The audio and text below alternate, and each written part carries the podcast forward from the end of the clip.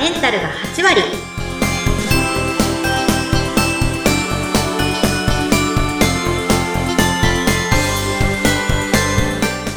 いらっしゃいませ吉家の旅子先生ですインタビュアーの土井さとみです。どうぞよろしくお願いいたします。よろしくお願いいたします女性のための頭皮改善サロン、フェムケアサロンキッカが、頭皮と心と体のお話を悩める女性の皆さんにお届けして、あなたをまるっと元気にしてくれる番組です。りょうこ先生、今日はいろいろ心配したり、考え込んだりしがちな方にぜひ聞いてもらいたい回だそうですね。はいこれもリクエストが結構あったんですが、うんいつも不安ばっかり抱えて眠れないおすすめの眠りの方法についてえー、余談なんですが、ええ不安だと、昔、いっつも騒ぐ子がいて、お客様で。そうです、もう不安、不安、不安、不安言ってんですよ。不安不安不安不安あんまり言うから、私にファンファンって呼ぶねって。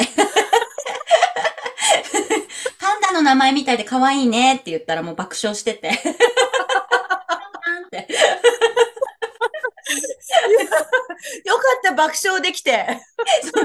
なんかすごい深刻にね、不安不安って言ってたんですけどね。ファンファンちゃんって言ったらもう超笑ってたんですけど。そんなに言ってるんだ、私っていうね。客観的に見られたかもしれないですね。あ、言い過ぎだったかってね。なんか可愛いとか言ってましたけど。いいですね、へこまない感じで。はい。うんで、その子がね、常に不安で、スマホで気を紛らわせてて、夜中までいじってて、あ、その気を紛らわせるっていうのは髪のこと調べてるんですか？まあなんか調べたりとか、まあ、なんだろう。わかんない。多分甘甘いこと言ってんですよ、ずっと。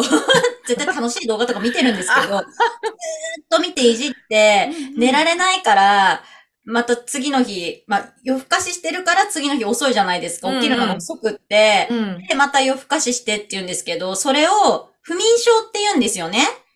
ファンファンちゃんが。そう、ファンファンが不眠症なんですっていつも言うんですよ。眠れないって。うんうんとにかく眠れない。だから、いや、診断名私付け直してあげるって。だからそれは夜更かしっていう診断名だよって。もう、診断し直しました。自分でやってるんだよって。好きで起きてるんでしょっていうことに気づいてもらえたわけですね。そうなんですよ。まあ、可愛かったんでね、いちいち笑ってましたけど。ええはい。でも、まあ、これは結構皆さん、寝つき、寝つきが悪いとか、眠りの質が悪いっていうことはよくお話でね、聞きますし、現代病の一つだとも言えますので、医学的に証明されていることも含めお話ししていきますね。はい、お願いします。で自律神経がやはり関係してくるんですけど、うんこの話はすごくいろんな内容がありますので、ちょっとね、あの、回を分けてお話ししていきますが、今日は一番身近なブルーライトと眼性疲労が関わってくるので、それを中心にお話ししていきますね。うん、ブルーライト最近本当身近なものになってしまいましたよね。前も浴びない日なんてないっていう、うん、ものですけど、ブルーライトは最も強い人工の光になりますね。うん。で、まあ、スマホのブルーライトっていうのは、まあ、ずっと浴びてると人間の体って、もともと、あの、太陽の光を浴びるから起きて、うん、で、太陽が沈むから眠るっていう作りになっていて、うん、今そこに逆らっちゃってる状態なんですよね。そうか、そうか。もう現代人はそもそもね、もう日が落ちた後もしばらく起きてますしね。そうそうそうそう、寝る直前までずっと見れますし、うんうんうんまあ、光っていっぱいありますよね。電気つければね、すぐ浴びれるしって。うんで、ブルーライトっていうのはストレスホルモンって呼ばれるコルチゾールって、まあ、聞いたことあると思うんですけど、コルチゾールというものを分泌、あコルチゾール促す、うん、あの効果があるんですね。あ、出しちゃうんですね、ブルーライトが。促しちゃうんですよね。で、コルチゾールって何かっていうと、まあ、えっと、ストレスホルモンって、まあ、別名言われているぐらいで、まあ、過食したりとか、あら、取っちゃったりとか、あの、いいホルモンではない。出ない方がいいっていうことですね。ない方がいいですね。で、これは結局幸せホルモンって呼ばれる、まあセロトニンは有名ですね。はい。セロトニンを減少させてしまいますので、あの、体内時計を乱れさせてしまうということもあるので、まず、もうこの幸せホルモンで、貯蔵されていかないので、まあ、まず朝起きたら、あの、日の光を浴びる。うん。イコールこれっていい眠りの準備なんですよね。まず朝起きた時から始まってるんですよ。夜ちゃんと眠れるように準備は朝から。あ、そうなんです。寝る直前にバタバタなんかするのではなくて、まずこのホルモンについてちょっと考えて、朝、あ、まず、じゃあ幸せホルモンって 思いながら、まず日の光を浴びて準備をしていきます。うん。でうん。で、要は、あの、何が言いたいかって言ったら、現代人って、いつも私がお話ししてる交感神経が多い生活をしてるんですよ。オンの状態。活動あも興奮状態というかね、覚醒している感じですよね。そうですね。スマホとかパソコンによって交感神経が多い状態になってしまっているので、これって飛行機がすごく急上昇してる状態。うんうん。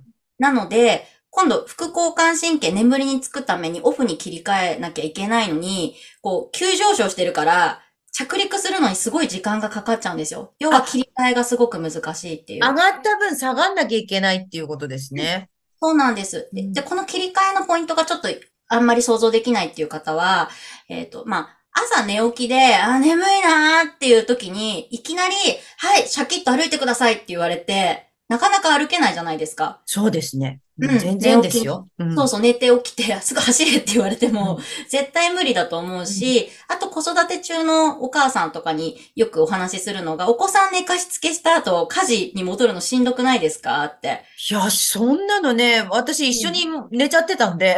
えそうですよ ね。寝ちゃいますよね。寝ちゃいます、寝ちゃいます。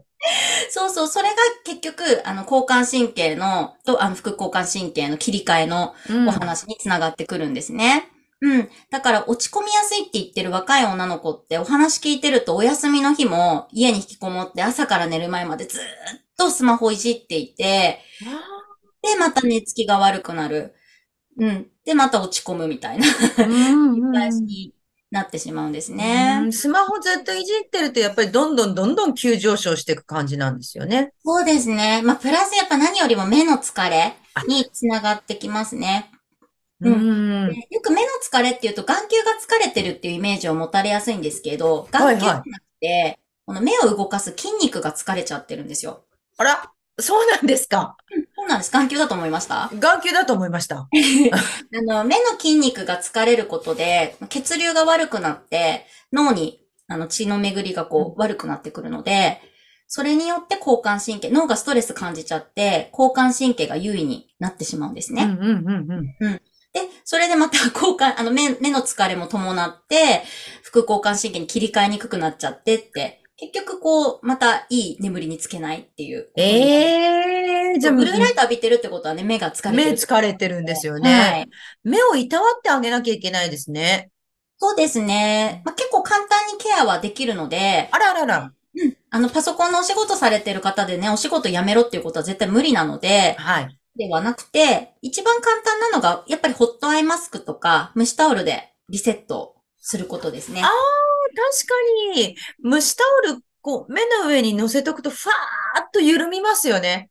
はい。もうすごい気持ちよさが、なんだろう、違いますよね、なんか種類が。うん気持ちってなんか他のところに蒸しタオル当てるのとちょっと違いますよね。目に当てると、ふわーっと緩みますよね。目ってね、なんか違う感覚があると思うんですけど、これ筋肉の緊張が一瞬でほぐれるので、うんうん。リラックスできるので、副交感神経が優位になりますね。はい。うんうん。